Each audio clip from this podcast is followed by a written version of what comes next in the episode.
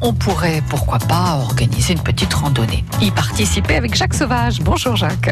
Nathalie, bonjour. Donc vous avez quelques balades à nous proposer pour les jours à venir? Ah bah oui, ça sent le week-end, c'est sympa. Bonjour Adeline. Bonjour. C'est vrai que les week-ends, on fait des balades. Mais en semaine aussi, avec le comité départemental de randonnée du Calvados, vous nous proposez une balade pour lundi prochain. Alors oui, lundi, on a une marche de la liberté, mais ce sera pas dans le Calvados cette fois-ci, c'est dans l'Orne.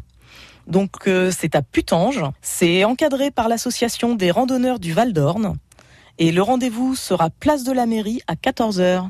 Voilà, lundi 14h, place de la mairie à Putange, pour cette euh, balade sur les euh, marches de la liberté. Quand on veut se balader, il y a un truc sympa, c'est d'emmener son chien aussi. Ah, c'est c'est super avec son chien. Alors il y a des conseils particuliers, des consignes quand on Ouais. emmène un animal. Exactement. On fait pas n'importe quoi. On vérifie d'abord que son chien est en bonne santé, qu'il peut nous accompagner, qu'il est un minimum entraîné si on fait une grande randonnée. On vérifie euh, l'état de ses coussinets notamment. Ouais. Euh, on lui emmène une gamelle avec de l'eau.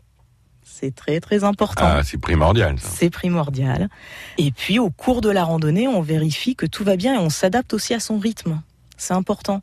Euh, S'il fait chaud et qu'on voit que le chien a du mal à récupérer, qu'il allait, qu'il marche pas très droit, on s'arrête immédiatement. Il a peut-être pris un coup de chaud. Et quand on s'arrête, on vérifie s'il n'a pas d'éthique, je crois. Exactement. Ouais. Toujours. Surtout quand on fait les balades en sous-bois. Ouais, en sous-bois, en zone humide, on vérifie, on vérifie systématiquement. Ouais. Combien de kilomètres on peut faire dans une randonnée comme ça avec un, un chien? Un chien qui est entraîné, qui est habitué à marcher, il va vous suivre sur la journée. Il n'y a pas de problème.